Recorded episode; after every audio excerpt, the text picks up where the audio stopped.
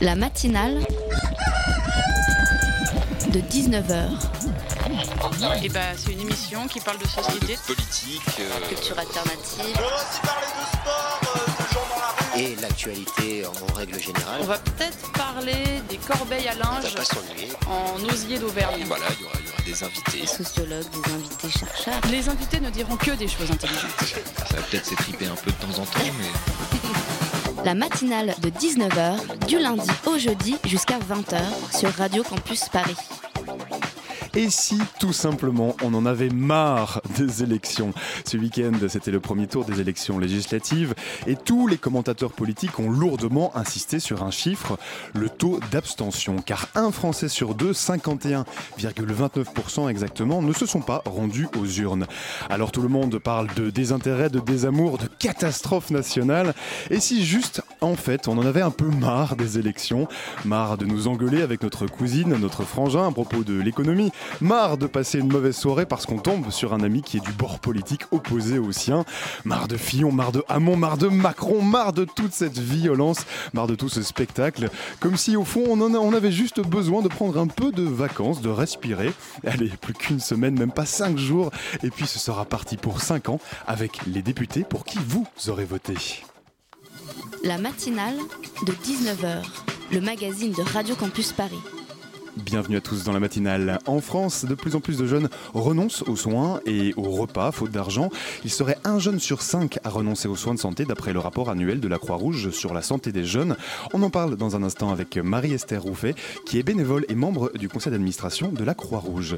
Et puis, on parlera d'un musée qui vient vous rendre visite près de chez vous. C'est le musée Passager qui repart en tournée cet été. Ce sera à 19h30. Alors, restez bien connectés puisque, comme le dit le générique, les invités ce soir ne diront que des choses intéressantes. Concrètement, à la Croix-Rouge, je suis bénévole et j'agis au sein de l'urgence et du secourisme, où je fais des actions de secours à la personne et aussi un peu de formation. J'ai commencé par les formations de, de premier secours, donc le PSC1, qui est utile à tous les diplômes sportifs.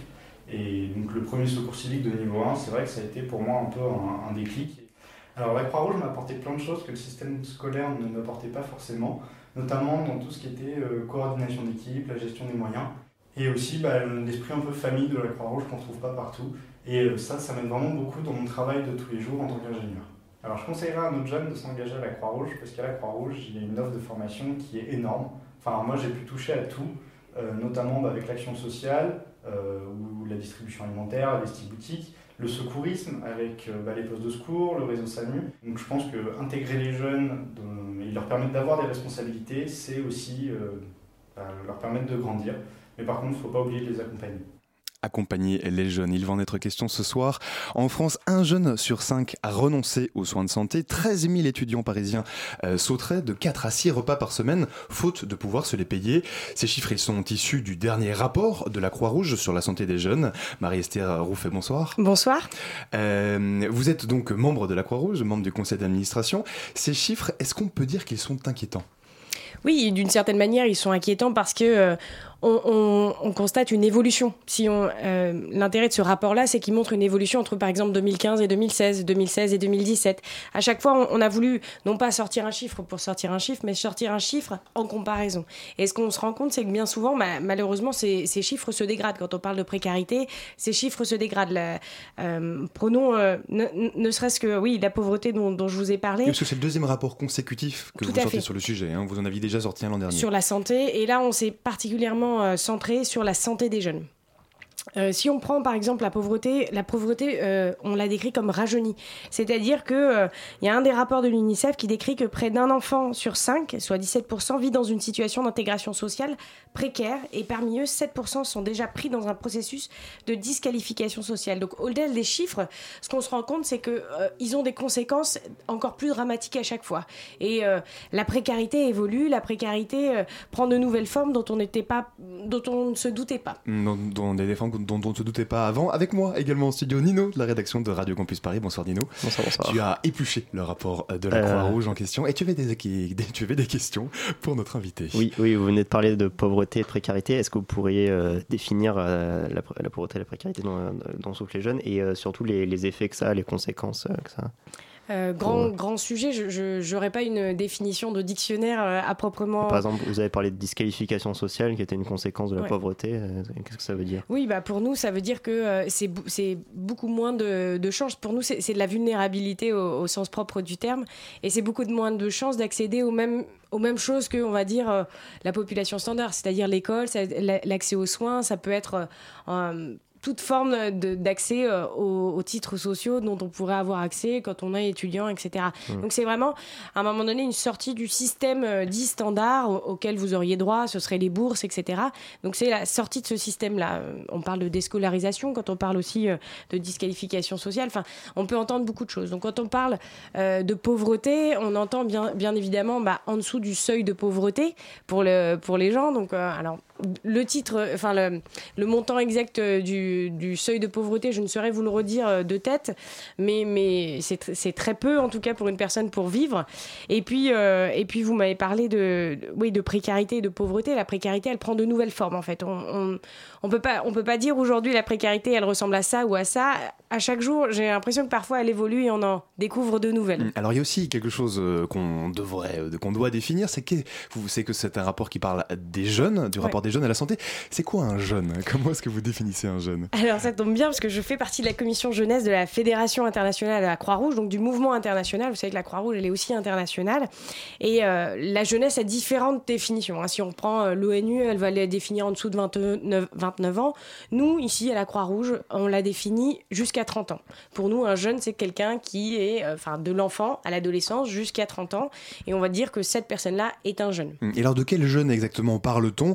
Je lisais que ce, dans votre rapport que ce sont principalement des jeunes et des enfants ayant des parents sans boulot stable euh, qui sont touchés. Oui, mais pas que. Bizarrement, on, serait assez étonné de, de, se rendre compte que euh, quand on parle euh, d'addiction, bah, on va pas parler que d'un certain type de, de, population ou ni, ni d'une classe sociale, mais ça peut toucher, ça peut toucher tout à fait tout le monde. Donc, faut essayer, faut essayer d'être conscient de ça, de sortir un petit peu des stéréotypes qu'on a l'habitude de voir, de se dire, bah, puisque mes parents sont pauvres, alors moi je vais rester pauvre. Pas du tout. Parfois, c'est, bah oui, je suis sorti à un moment donné du système scolaire pour telle et telle raison, et, euh, et, je ne rentre pas dans une case particulière. Et c'est aussi à ça, à la Croix-Rouge, qu'on veut faire attention. C'est pas tomber dans les stéréotypes et, se dire, bah oui, bon, bah, désolé, tu rentres pas dans les cases, tu, on peut pas t'aider, mais on veut aider euh, tous ces gens qu'on qui, qu'on veut, euh, qui se reconnaissent aussi précaires.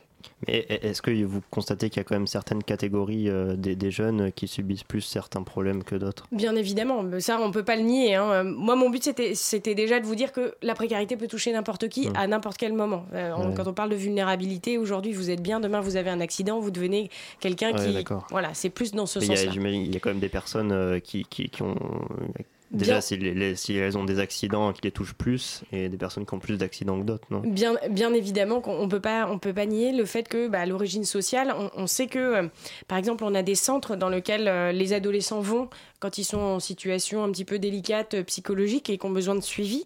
On sait que ces jeunes-là, bah, majoritairement, sont issus de, de de familles avec des situations un petit peu compliquées. Hum, alors, Marie Esther je vous fais définir tout ça parce que les chiffres euh, qui se trouvent dans votre rapport sont quand même euh, plutôt inquiétants. Euh, on voit que le nombre de jeunes à la rue augmente. on voit aussi que dans les zones rurales, un jeune sur trois ne peut pas se rendre aux entretiens d'embauche faute de moyens de transport. C'est, ça le, ce que ça dépeint, c'est un peu un climat pardon, apocalyptique. Je vais y arriver. C'est assez angoissant quand on lit ce rapport quand même. Mais en même temps, c'était aussi pour, enfin, quand on lit toutes ces choses-là, ça nous montre bien que ça touche tout le monde. Et et encore une fois, je veux insister sur ce message-là parce que bien souvent, quand on pense que ça touche qu'une seule partie de la population, on ne se sent pas concerné. Or là, le, but, c'était vraiment de, nous montrer qu'il n'y a pas qu'un seul type de jeunes. Euh, il y a les jeunes en situation de handicap, dont on parle peu, mais la question de l'accessibilité est fondamentale. Quand on, euh, je ne sais pas si un jour ça vous est arrivé d'avoir eu un souci ou de promener, euh, je ne sais pas, votre grand-mère qui part. Quand on se rend compte, ou même prenez, prenez une poussette, quand on se rend compte à un moment donné qu'il faut aller sur les trottoirs, monter dans un bus ou faire ces choses-là, même ces choses-là sont difficiles. Mais euh, on peut aller bien plus loin quand on parle des, des personnes en situation de handicap. On peut parler du mental aussi, du, handicap mental. Mais tout ça rentre aussi euh, en ligne de compte dans, ce qu'on appelle la précarité. Oui, justement, à propos du handicap, euh, quel en plus du handicap euh, physique et mental de certains jeunes, quels handicaps sociaux ils subissent quels, quels effets les, les, les, plus forts ont le, handicap pour les jeunes sur, sur, je sais pas, sur leurs études, par exemple, sur bah, leur vie professionnelle? Prenons un exemple concret, parce que j'ai une de mes amies qui travaille à la Croix-Rouge et qui est en situation de handicap en fauteuil roulant, et justement, elle est ambassadrice de ce, de ce, de ce projet ne serait-ce que pour venir à la table ronde, elle a dû arriver en retard parce que personne ne pouvait venir la chercher en, transport suffisamment. table ronde que vous avez organisée du coup euh, dans le cadre de la de ce rapport. Dans la, dans la présentation du, cadre, enfin de, de, ce, de ce pacte santé, on a voulu euh, justement avoir différents ambassadeurs. Donc moi j'étais une de ces ambassadrices, mais il y avait aussi une personne en situation de, précarité, enfin pas de précarité, mais en situation de handicap, pardon. Et elle est arrivée à, à 10h alors que la table commençait à 9h, la table ronde commençait à 9h elle a, eu beau préparer, elle est arrivée en retard. Et elle, le vivait très mal parce qu'elle se dit, mais j'ai beau faire mon maximum, ne serait-ce que ça, je n'arrive pas à arriver à l'heure à, mon travail. Et mmh. pourtant, donc vous imaginez que ça, c'est pour le travail, pour les rendez-vous médicaux. Je ne sais pas si vous avez bien regardé, mais il y a certains médecins qui refusent l'accès des personnes en situation de handicap dans leur cabinet parce qu'ils n'en ont pas, soit ils n'en ont pas les moyens, soit ils n'en ont pas, je ne vais pas oser le mot compétence, mais en tout cas, ils se sentent un petit peu démunis face à un handicap qui est très très complet. Alors votre rapport il fait la part euh, belle aux, témoignages. Euh, un peu pour chaque grand chapitre, on a des, euh, des témoignages qui sont mis en avant. Alicia, 25 ans, atteinte de, de myopathie par exemple, entre autres. comment vous l'avez réalisé cette enquête? Elle avait pour but de, encore une fois, de dépeindre un tableau complet de la jeunesse et pas de voir qu'une seule partie des jeunes. Donc de pas rester dans les chiffres. Euh, voilà, tout à fait. Et puis c'était de se dire aussi d'avoir un aspect positif, c'est-à-dire que c'est pas parce qu'on est en situation de handicap qu'il se passe rien dans notre vie. Euh, je prends le cas d'Alicia parce que vous avez pris, je continue sur mon exemple. C'est une jeune demoiselle qui a créé une entreprise avec la Croix-Rouge. Ils ont créé un site internet qui s'appelle Way. Vous pouvez aller le consulter, c'est très très intéressant. Et en fait, ce sont des. On note, on note. C'est ça. Et ce sont des jeunes qui sont en situation de, handicap et qui ont créé mm. euh, une start-up. Donc voilà, dont la, dont la, la Croix-Rouge soutient. Donc voilà, il y a beaucoup de l'objectif de ce, de ce, de ce euh, pacte santé, c'était avant tout de faire un constat, premièrement. Deuxièmement, d'aller chercher des jeunes qui sont dans. enfin, de faire parler les jeunes. C'est pas de parler à leur place, c'est de faire parler les jeunes. Et bien souvent, je trouve que dans les politiques, ce qu'on entend beaucoup, c'est de se dire, bah, on parle à la place des gens sans laisser parler les gens qui sont bénéficiaires de cette aide, qui peuvent évaluer les programmes et qui peuvent dire, bah, aujourd'hui, ce programme-là n'est plus adapté ou ça, il faudrait plutôt le faire comme ça. Donc, vous mhm. voyez, on a vraiment voulu que ce soit quelque chose de pragmatique. Mmh, parce que euh, ce qui ressort aussi de ce rapport, c'est que, et est-ce qu'on peut dire ça aussi, qu'avec euh, cette précarité, c'est aussi quelque part le lien social euh, qui est remis en question, d'où l'importance de ce témoignage peut-être? Oui, à la fois, il est remis en question et comme je vous ai dit, on cherche aussi à montrer l'aspect positif des jeunes. C'est que malgré ces difficultés-là, les jeunes arrivent quand même à créer du lien social autrement. Même si les situations sont difficiles. D'un autre côté, ils arrivent malgré tout à être acteurs de, leur vie quotidienne, pour, même pour la Croix-Rouge. Ils deviennent bénévoles pour la Croix-Rouge et c'est ça qui, est vraiment important. C'est que bah, ils ont des difficultés et pour autant ils viennent aider les autres. Il y a l'espoir et l'énergie dans la jeunesse. Donc. Tout à fait. La matinale de 19h, du lundi au jeudi jusqu'à 20h sur Radio Campus Paris. Ej, så vi förbi timon varje Nappas månigt varkill Ben finne ham Det angelen er lin Belle de strusen tambourine. Dremena qui dénéole Atre 5 8 pile Arguin T'as pas place à morphine. Na même brasse pas vemlen Om spere jour hooligan Choisen même om vlanid In carte nous lem kit John Banten Dow a dow And again Non que les arrêts à glace comme on marie On a mis arrêt la cas des vegelen Ton arrêt ben de peu peine rien De point ne s'y faut Ne s'y faut De vie en drôle. Ce qui m'aide tu torts Du cas de serre tool. Pas vers tol et de distol Vel tu ben fort Derrière qui foutre kin de drem En vite tu te colles och röva och fenno Get vid död som på ditt träd eller leno kanske drabbas som maligeno Pareil nu typen que clair y'aura des no Attention les varm leno Skickal stud gaftin med min Hanke fot kiak kan i hanke kasse gas Men fot ke därför det var kasse kader och namnser Une veille melget Ta van där sig speret Kalon nu till seret Sklanker gen down Krach en mar naunet kick väl wanet Ciao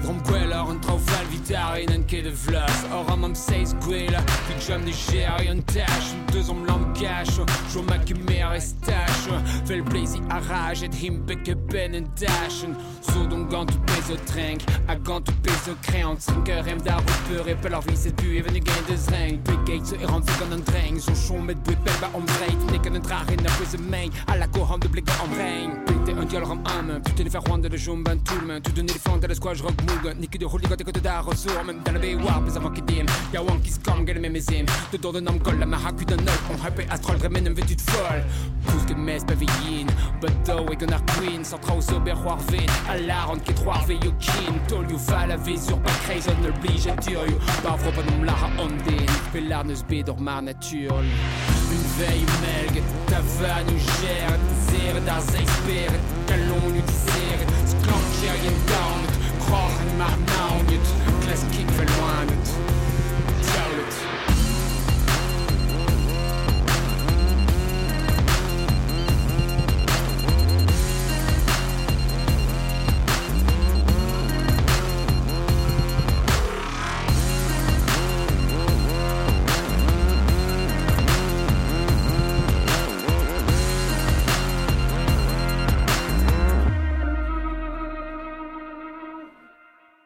Vous entendiez à l'instant le tout doux tintamarre d'une vraie ou merglé, c'était Chris Men sur Radio Campus Paris.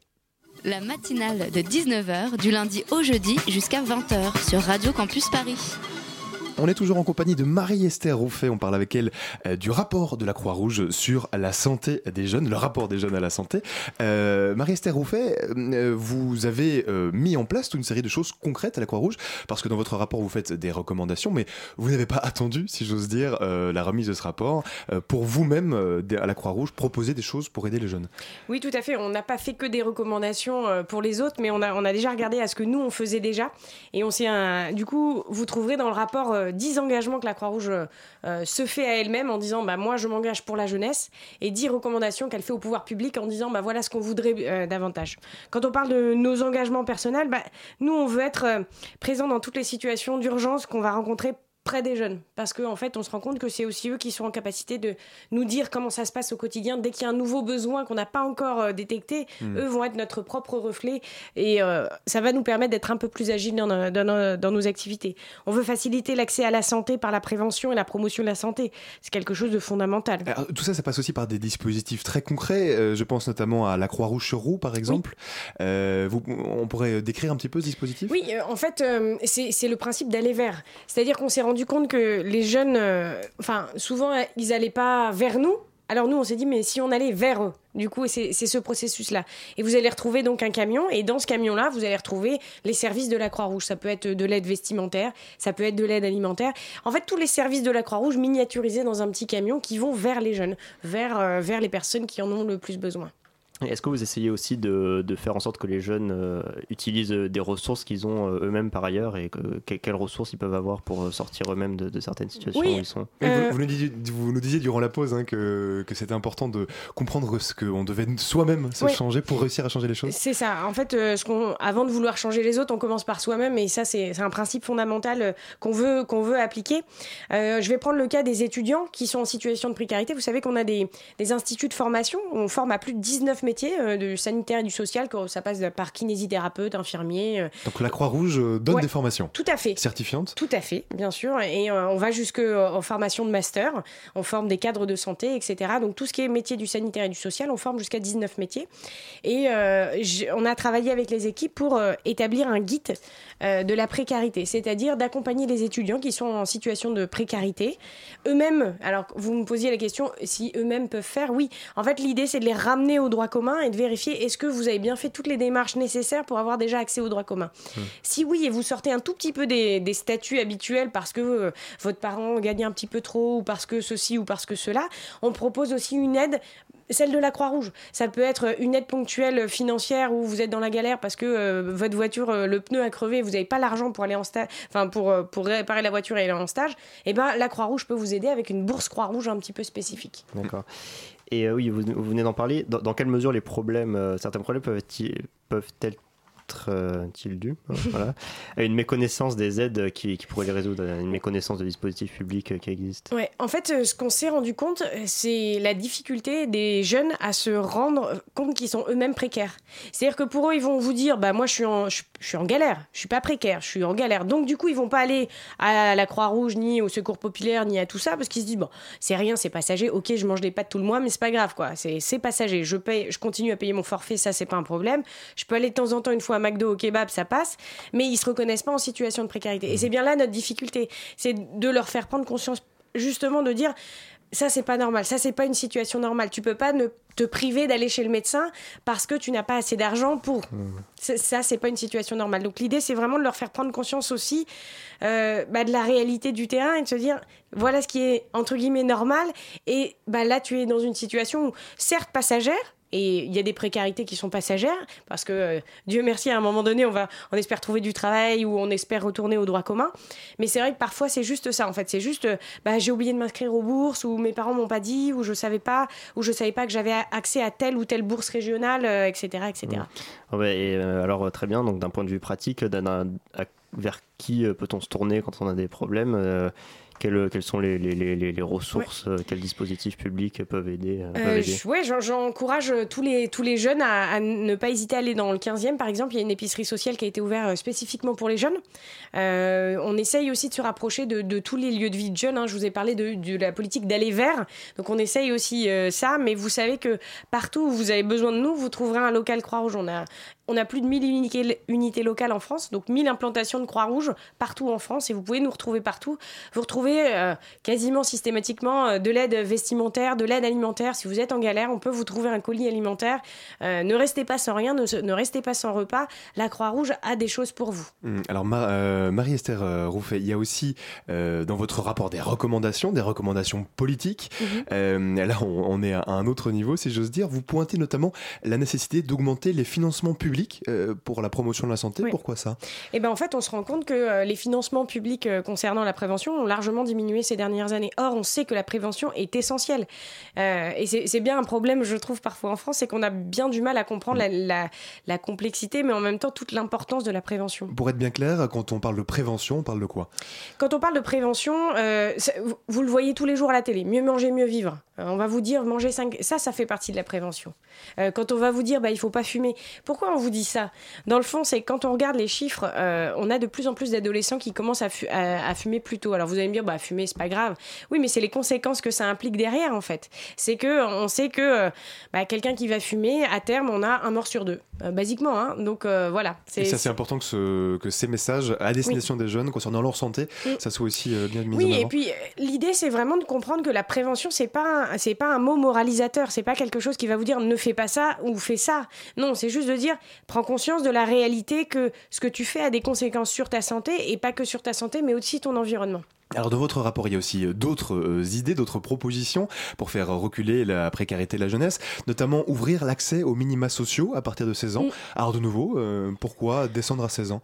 Eh ben parce qu'en fait, on se rend compte que finalement, de plus en plus tôt, on part plus tôt de la maison. Parfois, on a des ruptures sociales qui sont précoces. Or, quand on n'a pas 18 ans, bah, on est coincé parce qu'on dépend normalement de papa et maman et que quand papa et maman sont pas là, bah, on est un petit peu coincé. Donc l'objectif de descendre les minima sociaux, c'est aussi d'augmenter l'accessibilité à ces aides pour, pour diminuer, enfin, favoriser en tout cas l'inclusion sociale et favoriser un maximum ou limiter en tout cas la rupture avec le système euh, actuel. Alors vous avez invité, euh, la Croix-Rouge a invité euh, Agnès Buzyn, donc la nouvelle ministre des Solidarités et de la Santé, à se saisir de ces propositions mhm. que vous faites, que vous faites dans le rapport.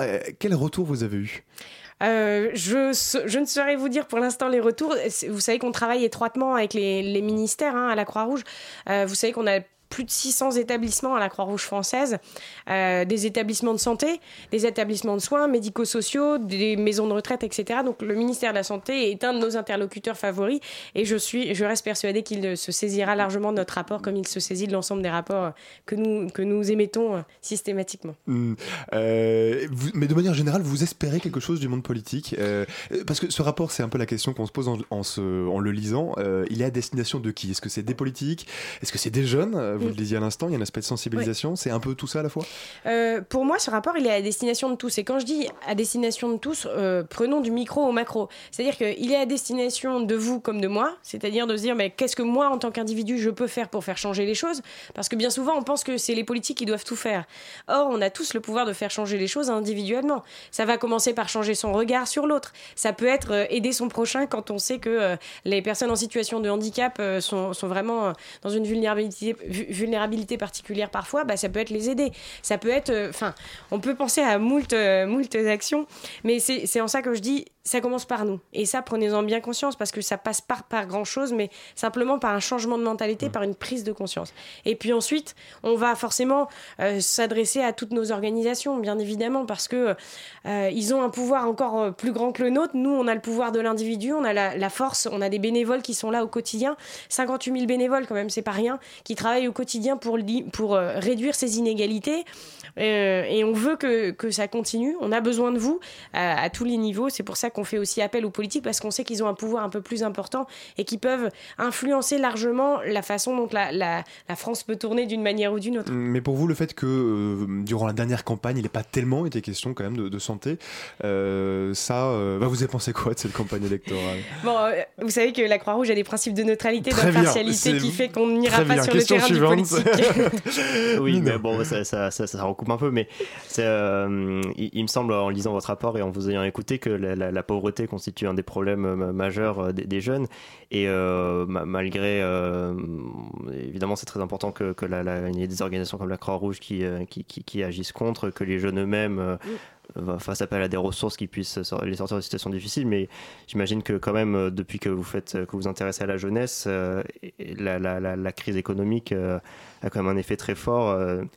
Qui, qui, euh, enfin, d'autant plus si c'est la pauvreté euh, le Alors, problème Est-ce principal. est-ce qu'il- quoi. est-ce est-ce qu'on a vu, est-ce que vous avez vu une différence très importante en- entre votre premier rapport, euh, qui était du coup le- l'an dernier, sauf Ouais. erreur, et le rapport de Stanessy Alors Euh, c'était pas sur tout à fait la même thématique, donc on ne pourra pas comparer réellement, hein, parce que c'était plus, il était p- beaucoup plus général sur la santé. Là, on a orienté sur sur les jeunes, vous sur avez, les jeunes. vu, vous avez vu une évolution quand même Ce que Bah, je peux vous dire de manière générale sur l'engagement des jeunes, parce que ça, on a des chiffres là-dessus. Contrairement à ce qu'on pense, c'est pas parce qu'on est pauvre ou qu'on est précaire qu'on ne s'engage pas. Et euh, c'est pas parce qu'on perd foi en le au système politique, parce que c'est aussi ce que montrent les études, que les jeunes perdent le foi en, en système politique. Ce que montrent les études aussi, c'est que les jeunes sont prêts à s'engager. Ils sont prêts à s'engager dans différents domaines, notamment dans le domaine associatif, que ce soit sportif ou euh, associatif euh, type social, comme, nos associations. Mais les jeunes sont prêts à s'engager et croient qu'ils peuvent faire changer les choses. Et c'est aussi ça très important, le message à passer, c'est que on veut pas dépeindre, euh, et c'était l'objectif aussi de, de, de ce rapport, c'était pas de dépeindre quelque chose de très négatif, c'était de dépeindre la réalité et de se dire, mais à côté de ça, on a toujours des jeunes qui s'engagent et qui continueront à s'engager. Et on vous invite aussi à vous engager, chacun d'entre vous, pour nous aider, parce que c'est vrai qu'on dit toujours, bah, une grosse association comme la nôtre, on n'a pas besoin. Bien au contraire. Parce qu'en fait, plus on, va, plus on est de gens, et mieux on peut aider les gens, et plus on peut aider de nouvelles personnes qui sont dans des nouveaux besoins. Donc, euh, encore une fois, c'est aussi un appel à on a besoin de vous sur tous les plans, et on compte sur vous. que le message est bien passé. Une dernière chose, euh, Marie-Esther Rouffet, dans votre rapport, vous parlez, euh, votre, vous parlez, des, vous soulignez les addictions des jeunes, notamment au tabac et à l'alcool. Vous n'allez pas vous faire des amis parmi les jeunes sur ce terrain-là, si? Non, parce que c'est ce que je vous ai dit. On veut pas tomber dans le cliché ni dans l'aspect moralisateur. Mais ce que je veux vous dire, c'est que c'est pas parce que euh, on est, euh, on, voit tous les jours sur Internet qu'on est accro à Internet. Pour autant, il y en a certains qui sont accros. Et pour ces gens-là, il faut aussi passer le message parce que c'est des gens qui sont dans une souffrance. Et je sais que pour certains, ça va être un peu pénible, mais n'oubliez pas que derrière ça, il y a des gens qui souffrent en fait. Derrière une addiction, il y a de la souffrance. Et je sais que pour certains, ils vont dire oui, mais moi, la cigarette, je peux m'en passer, c'est facile, etc. Nous, ce qu'on dit juste, c'est que c'est sûr, vous, vous faites ce que vous voulez, chacun fait ce qu'il veut, mais ça a des conséquences et des conséquences sur la santé que nous, on gère au quotidien. Que ce soit dans notre centre de santé avec des salariés, des, infirmières, des médecins qui gèrent ça au quotidien. Et on, est, on a ce mot-là, on n'est pas moralisateur, on vous dit pas euh, arrêtez, faites ce que vous voulez. Non, c'est pas mon problème. Mon problème, c'est de dire prenez conscience aussi de ce que ça engage derrière, derrière tout ça. Hmm, bon, eh ben, merci beaucoup, euh, Marie-Esther Rouffet. Votre rapport, enfin le rapport de la Croix-Rouge sur la santé des jeunes se trouve sur le site, évidemment, de la Croix-Rouge. On mettra les références dans le- sur le podcast de l'émission. Merci beaucoup pour votre dynamisme et, de- et merci d'être venu nous parler ce soir. La matinale de 19h, le magazine de Radio Campus Paris.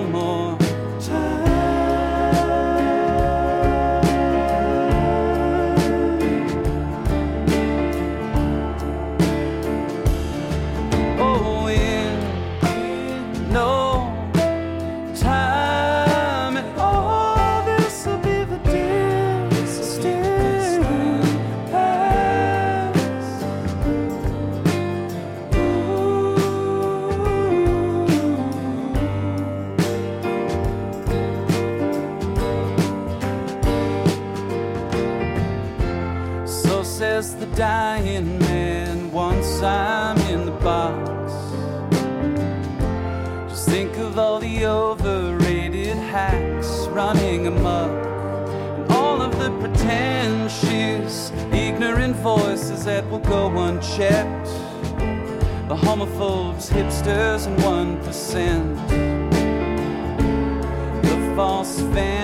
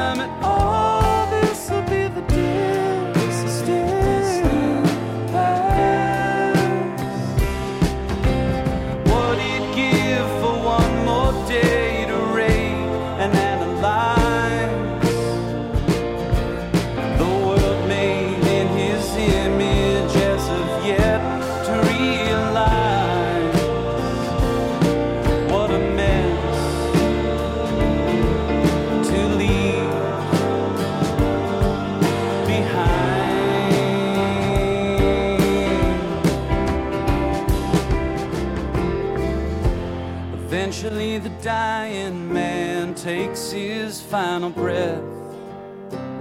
But first, checks his news feed to see what he's about to miss. It occurs to him little late in the game. We leave as clueless as we came. From the rented heavens to the shadows in the cave. We'll all be wrong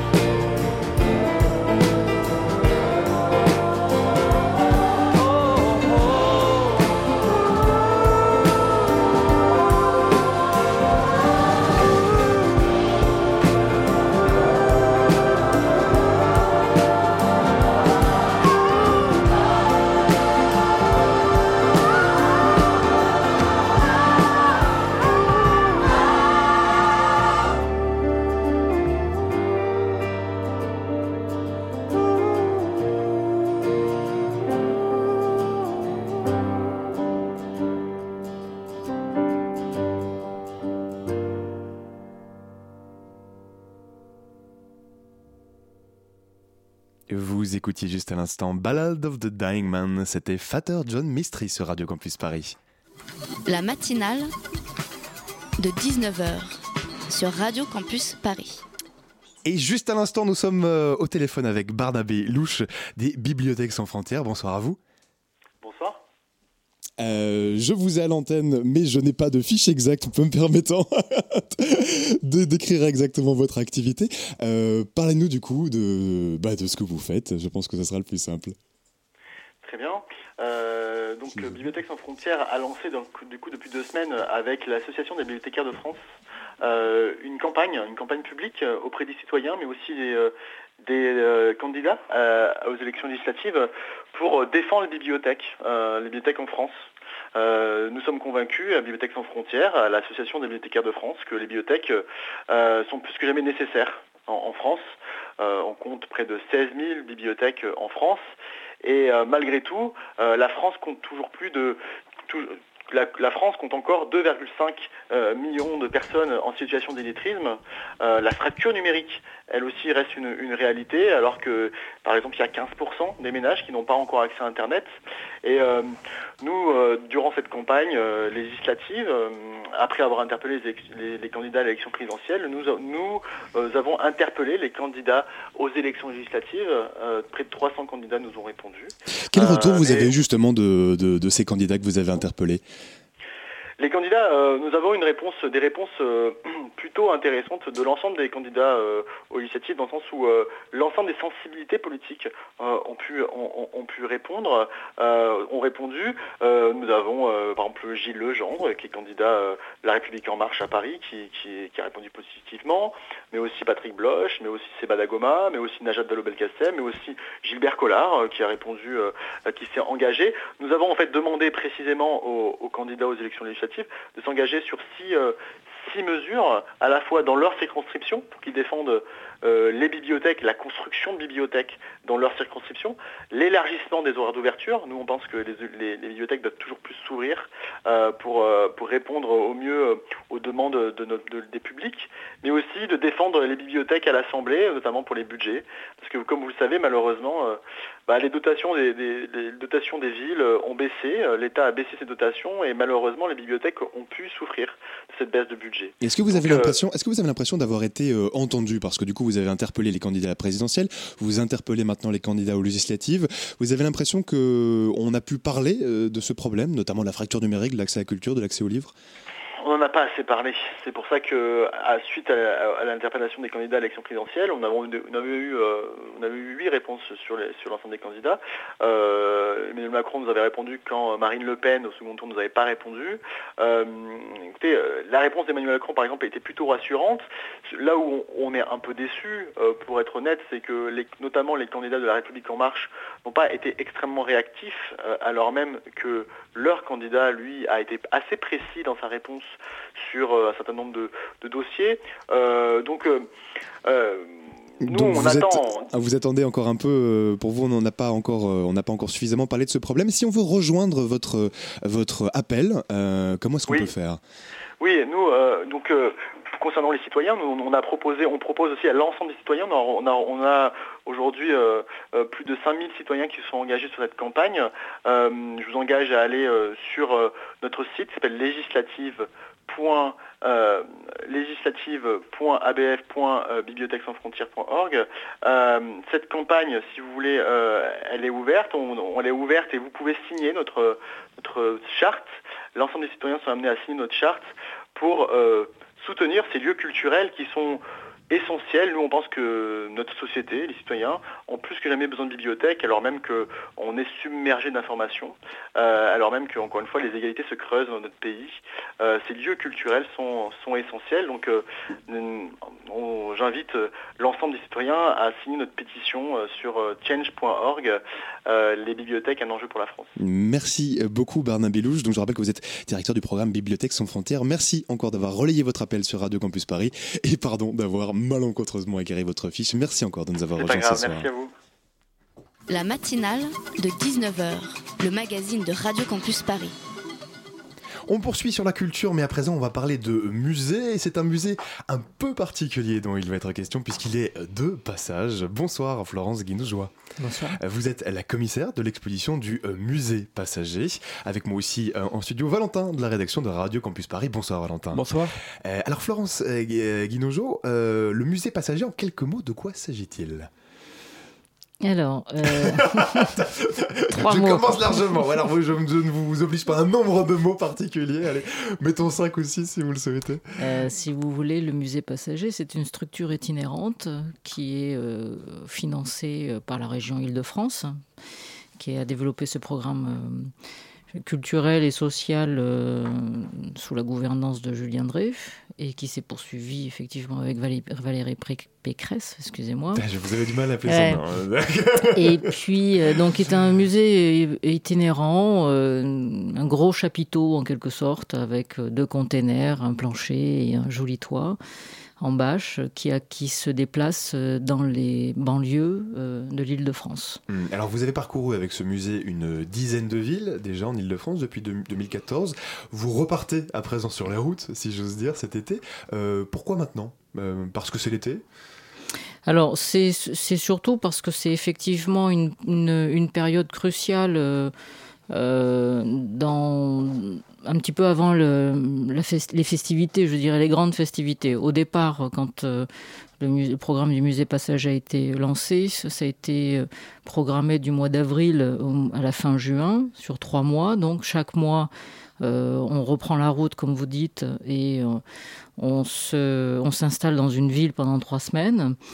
Euh, là, on a un petit peu décalé la programmation euh, pour deux raisons. D'une part, parce qu'il y avait les élections et que c'était un petit peu compliqué de tout mêler. Oui, vous avez voulu un peu séparer les, les choses. Tout à fait. Et en plus, euh, ce programme culturel et social s'intéressant au public non amateur et voire primo accédant au- à une institution muséale, quelle qu'elle soit, on a souhaité euh, se décaler aussi sur les vacances scolaires et pouvoir notamment sur la troisième ville, enfin la, voilà, le troisième, euh, la troisième installation et itinérance de cette année, s'installer dans un parc de loisirs, donc qui appartient et qui est géré par l'Île-de-France, enfin la région Île-de-France, et dans ce cas-là, effectivement, euh, avoir une confrontation directe avec un public qui ne nous attend pas. Pouvez-vous nous parler des objectifs du musée passager, s'il vous plaît? Le musée passager, euh, alors, euh, la programmation, si vous voulez, c'est déjà de mettre en place une exposition euh, d'artistes euh, originaires un petit peu de, ou vivants en Ile-de-France, qui soient plutôt des artistes émergents, un petit peu reconnus nationalement, et qui puissent être appuyés ou portés par ce que nous on appelle une tête de gondole, c'est-à-dire un artiste reconnu internationalement. Et à côté de ça, on a une programmation événementielle avec les différents acteurs culturels des villes, que ce soit théâtre, danse, euh, voilà, toutes les grandes disciplines. Et le but du jeu, c'est justement de sensibiliser et de favoriser l'accès à l'art contemporain et à différentes formes d'art contemporaine, euh, la- une population qui, a priori, ne va pas dans les institutions muséales. Alors vous mélangez notamment jeunes artistes et artistes confirmés. Ça, c'est un objectif qui est important pour vous, avec, euh, pour vous, Musée Passager? Oui, parce que je- enfin, c'est effectivement une ligne qu'on a, nous, en plus, euh, avec l'agence Community. euh, Donc, on est les producteurs hein, de, le- de- de ces événements-là pour la région. C'était une manière aussi d'impliquer les artistes confirmés dans ce mouvement social et culturel. Alors la ligne artistique de cette année est l'homme-nature. L'objectif est de faire réfléchir sur le rapport de l'homme avec la nature. Pourquoi avoir choisi ce sujet? Parce qu'aujourd'hui, c'est une des, euh, des grandes problématiques en fait de, notre société et des réflexions, qu'elles soient liées euh, euh, aux questions environnementales ou de développement durable. Les artistes ont aussi un regard là-dessus. Donc il y a effectivement, c'est un petit peu la mode de traiter ce thème-là. Euh, L'idée, c'est quoi? C'est de reconnecter un peu avec la nature? C'est ça oui. le, le fil en fait, c'était une manière de montrer que les artistes euh, portent un regard effectivement sur cette relation euh, où la nature est parfois malmenée. Aujourd'hui, elle est fortement ce qu'on nous on appelle une forme de résilience hein, de, de la nature, notamment dans l'espace urbain, parce qu'il y a une, une végétalisation importante et euh, que ça fait partie justement d'une tendance forte, lourde, euh, de réappropriation et d'un besoin de nature de l'être urbain. Nous, notre problématique, elle est, on s'intéresse à l'être urbain. Le, métro, le musée passager euh, s'inscrit dans l'urbanité et dans la métropole. Alors justement, je, je reviens parce que euh, on n'a pas encore beaucoup insisté dessus, mais la caractéristique principale du musée passager, c'est que justement, il est passager. hein, pour chacune Ouais. de vos étapes, euh, vous vous arrêtez pendant trois semaines, et puis ensuite vous changez d'endroit, vous déménagez en quelque sorte. Est-ce que vous avez parfois le sentiment que c'est trop court, trois semaines? Oui. Euh, parfois, vous quittez un endroit, vous vous dites euh, Ah mince, euh, on serait bien encore un peu resté. Oui, oui, oui, parce qu'en fait, on se rend compte que euh, il y, a un temps d'a- d'appropriation de la part du public.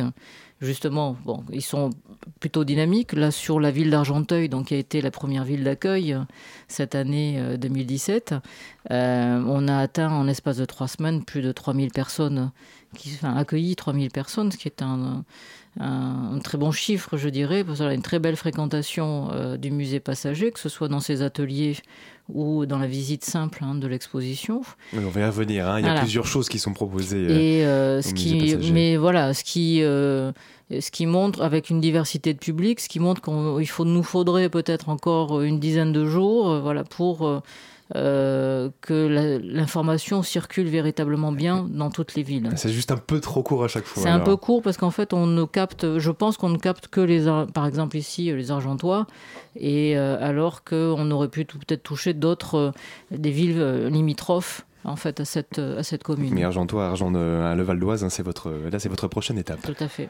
Alors vous organisez des ateliers, des concerts, des expositions artistiques, et ce qu'il faut savoir, c'est que tout ça, c'est gratuit pour le public. Complètement. Complètement. Euh, Comment vous financez? C'est la région. D'accord. elle est propriétaire, elle est propriétaire du Uniquement la région, vous n'avez pas d'autres partenariats ou- Non. Et pourtant, vous aviez difficile à prononcer Valérie Pécresse. Hein, mais... C'est un, c'est un programme culturel, c'est un projet culturel entièrement financé et assumé par la région euh, aujourd'hui. Euh, les, les communes euh, nous aident ce qu'on appelle, nous, dans la compétence, c'est-à-dire euh, la mise à disposition d'un terrain sur lequel on peut s'installer, hein, parce qu'on est des nomades. Ils nous fournissent l'eau, l'électricité, des barrières, etc. Enfin, tout ce qui est forme de sécurité quand on s'installe et, euh, et la mise en réseau et en relation, je dirais, ensuite euh, avec les différents acteurs culturels de la ville. Mm. Donc les, les affaires culturelles de chaque commune participent, hein, au, mais plus dans la compétence, en fait. Alors justement, parce qu'on vu le déménagement que ça engendre, euh, on imagine quand même que c'est un gros boulot euh, derrière en coulisses à chaque fois de, de bouger ce musée, de le réinstaller, de le réancrer euh, dans un territoire. Alors, on arrive avec un, un 38 tonnes, hein, donc... euh, Voilà, oui, des petits moyens. Vous êtes combien pour gérer ça derrière? Oh, écoutez, je ne peux pas vous dire. On est sur euh, l'équipe de Community qui est à minime, euh, euh, le, musée passager avec tous les médiateurs. je pense qu'il y a à peu près euh, 27 personnes ou 30 personnes qui se relayent sur, enfin, sur l'ensemble de la programmation de trois mois. Plus la régie technique où il y a facilement une dizaine d'hommes qui sont là pour monter et démonter, monter et démonter la structure. Donc il y a facilement une quarantaine de personnes qui sont euh, qui mettent à en, Qui mettent en, œuvre ce, en œuvre, ce voilà, musée ce- passager. ce et, tout, ça- musée. et tout ça, ça fait donc un musée de, de 39 tonnes. À peu près, on est même voire plus. I once tried to La stand up matinale de against your 19h, du lundi au jeudi jusqu'à 20h sur Radio Campus Paris. I told him some things he would understand. You felt like a prawn when he asked for your hand. Don't tell me your greetings from Mondayland. Oh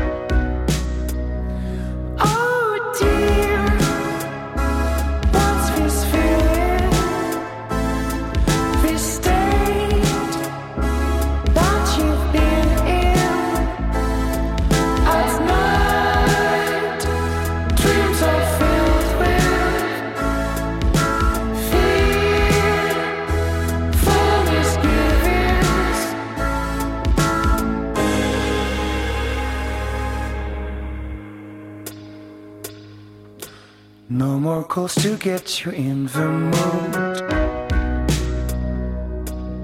Your silence is whispering, I'm bedazzled. How can you run away from tomorrow? I once tried to stand up against your sorrow.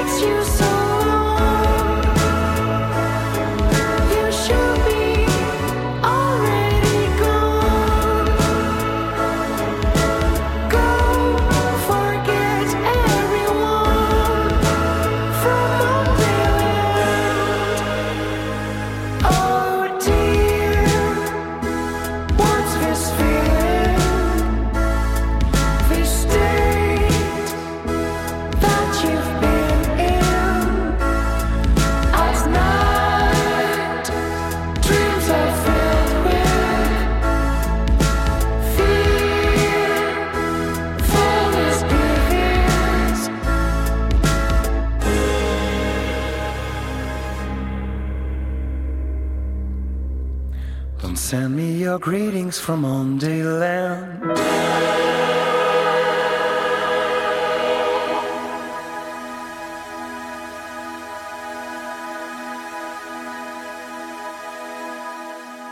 Vous écoutiez un instant Mandéland, c'était Lan Paro sur Radio Campus Paris. La matinale de 19h, le magazine de Radio Campus Paris. On est, en on est toujours en compagnie de Florence Guinojoie, la commissaire de l'exposition du musée passager, la commissaire ou le chef d'orchestre, comme elle nous le disait à l'instant. Alors, euh, le musée passager mêle des concerts, des projections, des tables rondes et des performances. Qu'est-ce que c'est qu'une performance exactement? Une performance, c'est un événement qui a lieu en public en temps réel. C'est-à-dire? C'est, par exemple, si je, je vous, je vous invite euh, à un rendez-vous euh, où je réunis une quinzaine de personnes euh, et je réalise euh, ce qu'on appelle aussi un happening, qui est une, une réalisation euh, en temps réel euh, artistique. C'est ça, parce qu'en fait, le musée passager, donc c'est une exposition d'art contemporain, hein, c'est vrai qu'on l'a pas encore euh, tellement dit, mais il y a aussi une programmation événementielle à côté, constituée du coup d'happening, enfin de, de plein de, de choses et d'autres. De choses et d'autres. Ce sont effectivement plusieurs. On contacte quelques mois à l'avance. depuis, on commence à travailler depuis le mois d'octobre sur le musée Oui, passager. alors vous nous disiez durant la, la pause musicale que en fait la phase d'exploitation entre guillemets, donc les trois semaines où vous êtes sur place, euh, avant de bouger à un autre endroit, c'est en fait le plus facile comparé à tout le travail qui est avant. Oui, oui, parce que les équipes. euh, bon, moi, je suis plutôt en charge de l'exposition, mais il y a aussi toute une équipe euh, de, qui, de l'agence Community où il y a une dizaine de personnes qui travaillent effectivement à contacter et à réaliser la programmation. Donc, c'est de prendre contact avec toutes les associations, avec des artistes, qui soient chanteurs, qui soient musiciens, euh, orchestres, euh, danseurs. euh, artistes street art pour réaliser effectivement un certain nombre d'ateliers ou de conférences ou de d'œuvres in situ comme on dit hein, c'est-à-dire dans le cadre des ateliers du musée passager et donc, vous pouvez, là, sur le coup, sur la programmation, vous avez tous les jours un atelier ou une performance, quelque chose qui se passe et qui est à destination du grand public. Quel type d'atelier proposez-vous? C'est des ateliers. Alors, il y a des visites guidées euh, qui sont propres euh, à- avec une équipe de médiateurs qui accompagne euh, systématiquement les, les visiteurs, parce qu'il peut y avoir effectivement des, sur, le, sur ce genre d'exposition. Et puis, il y a des ateliers pour enfants. Parce que c'est quand même notre cible, euh, que ce soit le mercredi, euh, voilà, qui pendant euh, une heure ou deux vont venir travailler sur des matières, sur les sujets de l'exposition, découvrir un petit peu les œuvres. Euh, C'est vraiment important ce public scolaire-là. hein. Je lisais que euh, le musée passager, depuis euh, sa création, depuis 2014, a eu 66 810 visiteurs, dont, c'est là que je voulais en venir, 379 visites guidées de scolaires. C'est important pour vous le, public scolaire Oui, oui, parce que de toute façon, c'est ça, ça peut faire effet boule de neige en fait, si vous voulez. Quand les enfants, dès leur plus jeune âge, euh, commencent à, visiter les musées et à découvrir, enfin, le musée passager en tout cas, et l'exposition pas, du musée passager, avec un peu de chance, ils y prennent goût. Et euh, quand ils pratiquent en plus les ateliers artistiques, euh, il y a une forme, ça développe encore plus leur imagination. Ils ont envie d'aller plus loin. C'est souvent comme ça euh, qu'ils amènent, qu'ils viennent avec leurs parents le week-end ou le soir quand ils ont les- leur temps libre. C'est ça qui vous motive, euh, Florence Guinojoie, c'est de- euh, d'attirer des nouveaux publics au musée. Euh, c'est ça euh, l'objectif Alors les nouveaux publics, mais j'avoue aussi que j'ai une nette préférence publics, hein, par les- mais- pour les jeunes publics. Voilà. Notre défi, c'est les ados, mais ça c'est autre chose. c'est difficile de les faire venir voilà, musée, dans un passager. musée. Euh, mais effectivement, le jeune public, quand on a réussi euh, à, à séduire un, un- un jeune enfant, euh, voilà, et que euh, il a les yeux émerveillés et qu'il repart tout content, euh, nous, nous aussi on est content. Vous avez réussi votre euh, Ouais. objectif en quelque sorte. Est-ce que vous pouvez nous parler de quelques artistes qui vont se présenter pendant ce musée?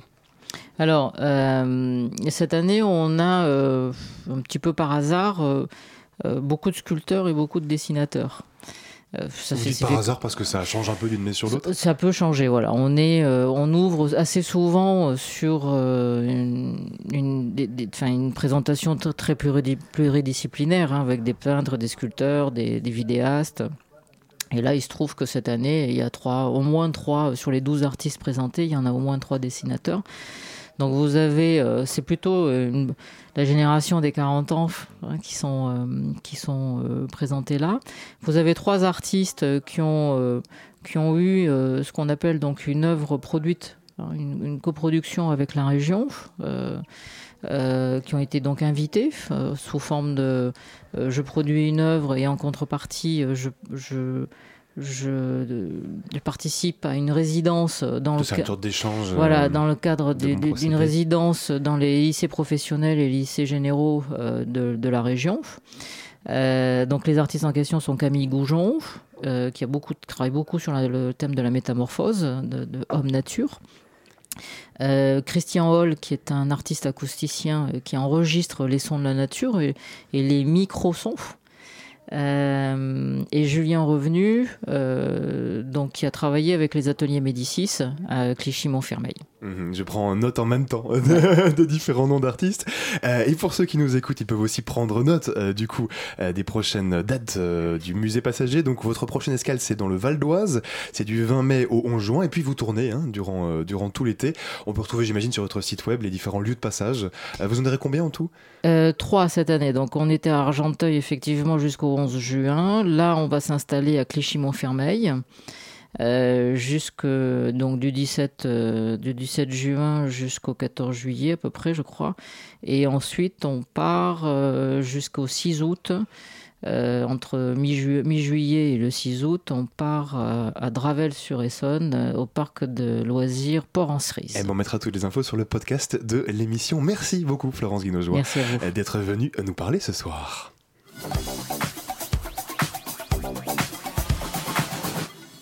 Voilà, la matinale, c'est déjà terminé pour aujourd'hui. Merci à Julien qui était à la réalisation ce soir. Merci aussi à Elsa et Marion qui ont euh, préparé euh, l'émission. Tout de suite, restez bien connectés sur le 93.9 puisque c'est le placard qui arrive dans vos oreilles. Bonsoir Camille. De quoi allez-vous nous parler ce soir dans le placard?